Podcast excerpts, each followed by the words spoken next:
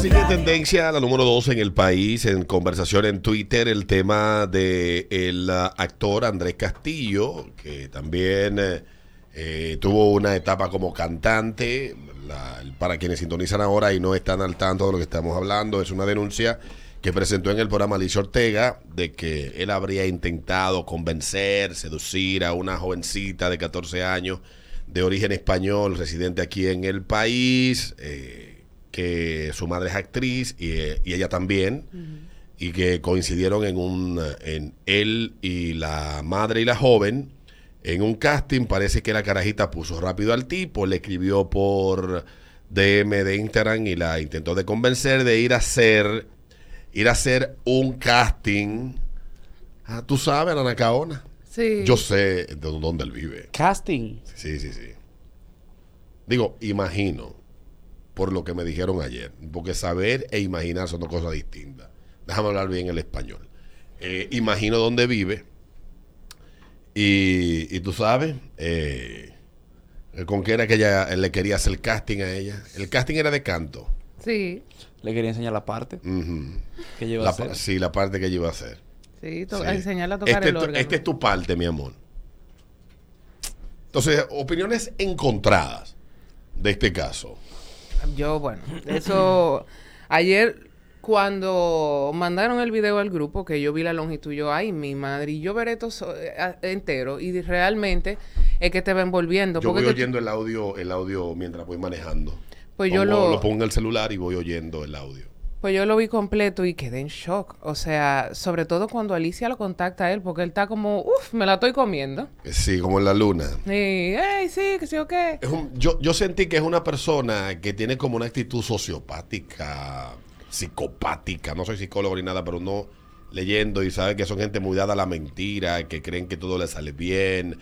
Me imagino que por lo que él ha descrito y que describe en varios medios, en entrevistas, que vivió una vida de excesos y ha vivido una vida de excesos casi toda su vida, eh, tal vez conoce pocos límites. A veces hay gente que crece en un entorno de familiar y de, y de cierta comodidad que no le establecen límites y eso le hace entender que la vida no tiene límites. Sí, que pueden hacer lo que se Estos son ya especulaciones, no estoy llegando a conclusión ni estoy atribuyendo nada, pero sé del caso, suele, suele pasar de esa forma. Buenos días. Aló, buenas. Te cayó esta, buenos días. Am del diablo.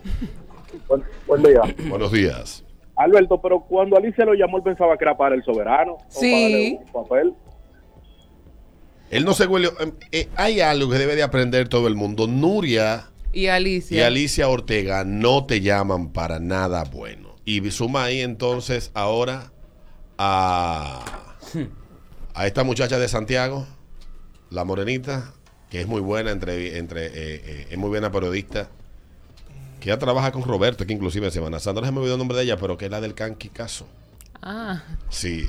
Miren, El canquicazo. Alicia no llama conoce a pasado. bueno, eso Nuria fue un ni a concierto. Alicia de- de- Ellos no lo llaman. Usted le dice, mi abogado le va a llamar y usted le pregunta a él.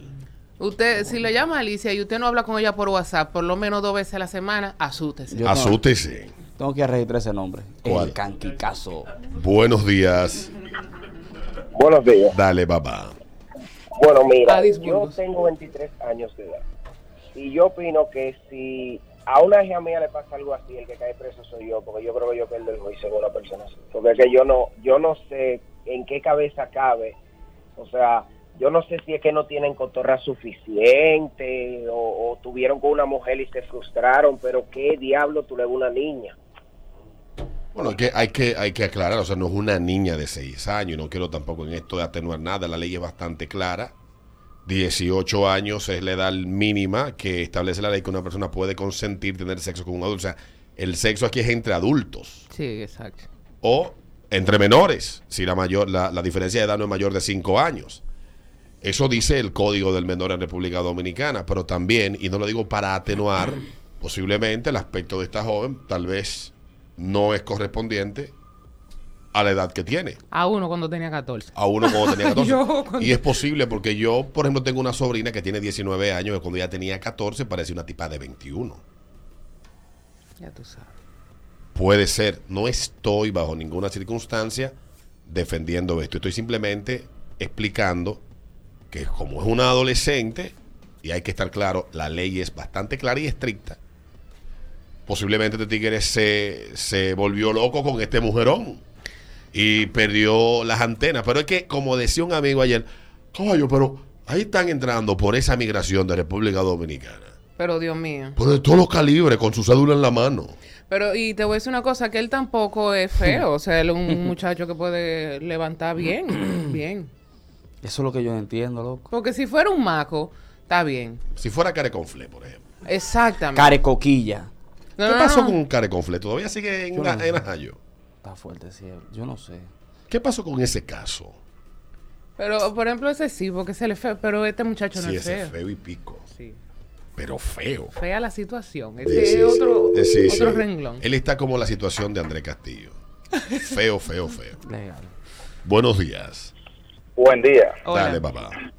Yo lo que me di cuenta con esa llamada de, de ese muchacho a ella es que él, él lo que es un depravado definitivamente, porque como dice Adriana, él es muy aparente, aparente no es feo, es actor, que quizás hay muchas mujeres que le interese, que le llame la atención, pero el tipo, cuando la llama, primero le entra por casting, no sé si quizás cuando se, com- se comunicaron en el, casting, en el casting anterior, la niña le haya expresado algo, la adolescente, qué sé yo, que él entendiera que el casting a ella le iba a llamar la atención, pero cuando él vio que ella se quedó tranquila, comenzó a decirle, no, porque vamos a encontrar mujeres, muchachas que están más, más bonitas que tú. O sea, en pocas palabras, hasta la, blanca, la puso despectiva, de que, que estaban más buenas que ella, que ella no habría forma de que pudiera participar. desesperándose él tratando de desesperar a ella. Pero se nota que él lo que estaba era deseoso. Mira que ni pensó en que lo estuvieran grabando porque Yo- cuando Alicia le dice no pero hay una grabación tuya él dice no pues yo lo que tengo que llamar a mi abogado y dejar de hablar contigo porque No. se asustó pues Él no, no, no se asustó. Él, él, él hizo lo correcto. Eso era lo que él tenía que Eso es hacer. lo que él tenía que hacer Es desde más- el principio. ¿Qué tú quieres, Alicia? No debió ni decirle dos palabras. Hola, Alicia, ¿cómo estás? No. Él dice, buenas. Hola, te hablo Alicia. Ok, déjame llamar a mi abogado. Un segundito. Fuá. Hacemos un triway ahora. Ajá. Alicia. Y es Qué barbaridad. eh.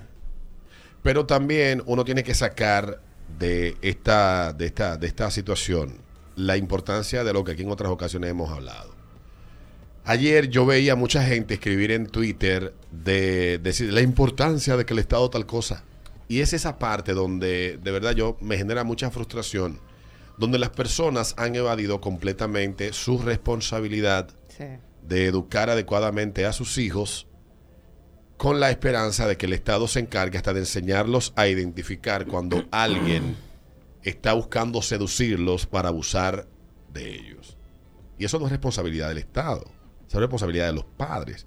La responsabilidad del Estado es que hayan leyes que, que- que garanticen el bienestar y los derechos de los ciudadanos y de- todos somos ciudadanos, los mayores de edad, los menores de edad. Eh, lo que pasa es que los menores tienen ciertos ciertas eh, ciertas garantías o derechos que todavía no tienen ojo ella hasta que no cumplen la mayoría de edad, pero ciertamente todo lo demás a ellos le asiste y el Estado es un garante de eso. Y el Estado, por lo que uno ve, en la instancia que está creada para garantizarle a los menores en ciertas circunstancias eh, cierta protección, en ese caso, por lo que cuenta la señora madre de la jovencita, el Estado le falló.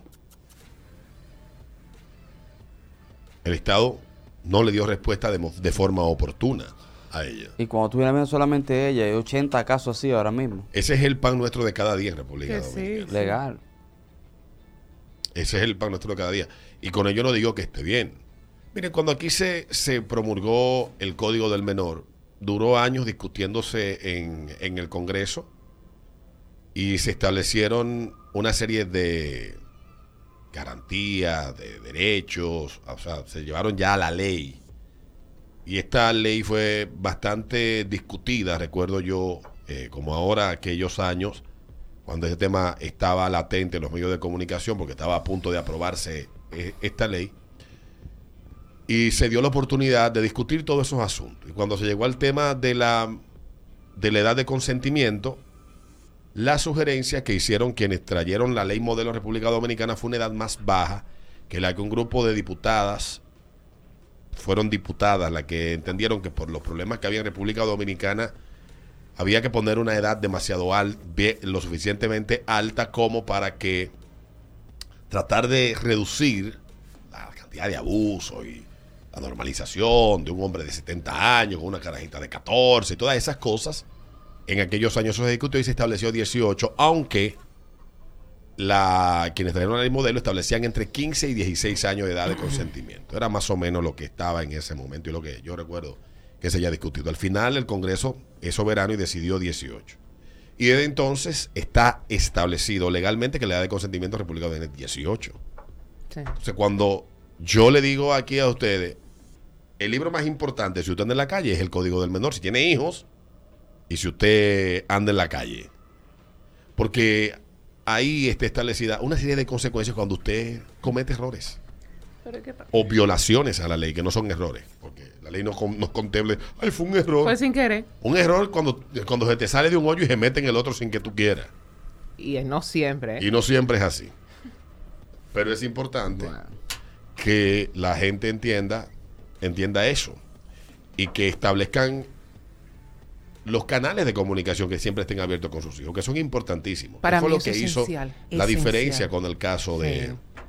de esta señora? Totalmente, totalmente. Y, y esa confianza, de verdad que yo la felicito a ella. Como madre hizo un trabajo excepcional. Ojalá, mire usted mi, mi, mi ejemplo a seguir. De verdad, la felicito. Legal. Esa confianza, eso... ah. Eso es importante. Fíjate que ella ni siquiera estaba con la madre, No, estaba no en la estaba. casa de una De amiga. una amiga. Y ella dijo, espérate, déjame llamar a un adulto para que sepa que voy a llamar a Estepana. Y ese adulto de esa casa fue que le dijo, llámalo y yo voy a grabar la conversación para enseñárselo a tu mamá por si acaso, por si es una oferta de trabajo real o lo que sea. Yo está aquí grabado, tú sabes, o sea que esa vaina está muy bien, ¿verdad? Estas oportunidades, eh, que estas situaciones pasen es lamentable, pero cuando se hacen públicas dan la oportunidad para que todos puedan revisar el tipo de relación que tienen con sus hijos, Sí. la realidad de que allá afuera hay un montón de, de amenazas y peligros, de que hay personas que posiblemente no tienen mala fe, pero hay siempre hay que pensar que todo el mundo tiene mala fe. Y ya para concluir, exactamente el lunes estaba yo viendo el caso de una jovencita de 13 años de un estado bien rural de Estados Unidos, en su casa a principios de los 2000, por ahí, 2002, 2003, este pana, ellos no tenían teléfono, eh, eh, telefonía móvil, s- sino que tenían, la fijo. señal no llegaba, sino que tenían fijo, y se comunicaban a través de la mensajería, con los amigos y vaina, ¿te recuerdas la mensajería de Yahoo? Ah, de claro. Yahoo Vaina. Y por ahí eh, esta jevita conoció en, uno, en una vaina un panita de, que de, de Cali- dos panitas de California. De, que ella tenía 13, 14 años, estos panitas tenían supuestamente 14, 16 y 17. Andaban en su rango de edad. Eh, y establecieron una amistad. El tipo, las dos personas, eran dos personas que habían creado estos perfiles falsos con fotografía, uno de un surfista que había competido en una competencia en California, en Los Ángeles, por ahí en California, en la zona de- de- o sea que por ahí se surfea mucho, Sí. y el otro era un pana de otro estado. Bueno, este pana vivía como a cuatro horas de donde vivía esta jovencita. Ahora no recuerdo el detalle del estado donde vivía. Entonces, esta jovencita, incauta, hija de un policía, jefe de la policía del pueblito donde ella vivía, su familia tenía una granja, este tipo y ella compartían, conversaban, en esa época no eran comunes las cámaras digitales, pero ella tenía fotografías de ella y compartían supuestamente imagen del tigre. Con él ella entró en confianza con el tipo y le contó muchos aspectos de, tu vida, de su vida y el tipo tenía un speech luego de que los investigadores llegaron que era fácil darse cuenta que no estabas conversando con alguien de tu misma edad. Y después de este caso y de otros más que se dieron en Estados Unidos, se creó una unidad eh, que en el FBI que se encarga de pescar a estos tigres en, en internet.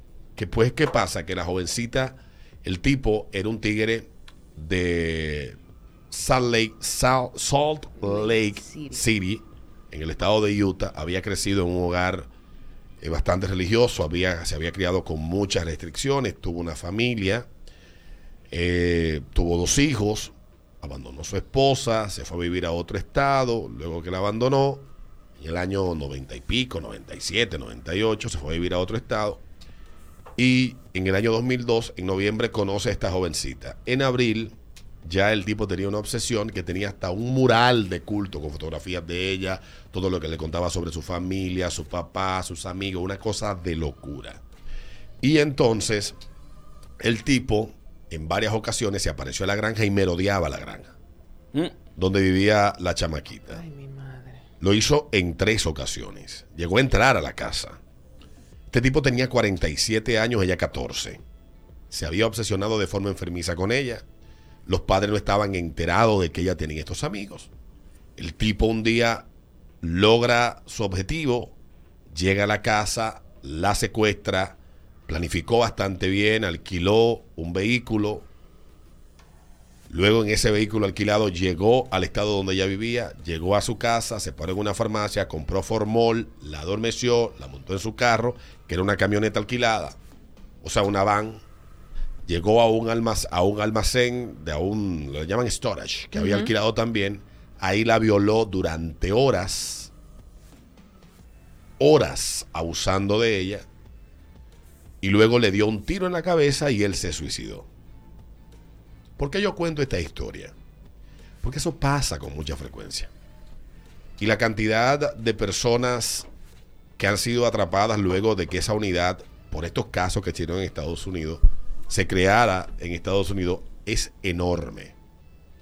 Y vuelvo y repito, posiblemente su hijo esté conversando o su hija esté conversando con alguien que no tiene la mayor importancia ni el mayor interés. Pero lo que hace la diferencia es que usted sepa con quién su hijo está conversando. Entonces hay que tener, hay que tener control y los canales abiertos. Porque si hoy esa señora que viene, vive aquí en República Dominicana puede contar la historia y puede crear conciencia con ella, pudiera ser la historia de los padres de esta niña que hace 19 años fue muerta en abril del 2019 en este estado rural de Estados Unidos, un padre que era eh, sheriff de, no se enteró que su hija estaba siendo seducida por un hombre de 47 años, haciéndose pasar por un jovencito de 17. Y de eso hay cientos de miles ahí afuera. Son las 7.38 minutos de ese ritmo de la mañana.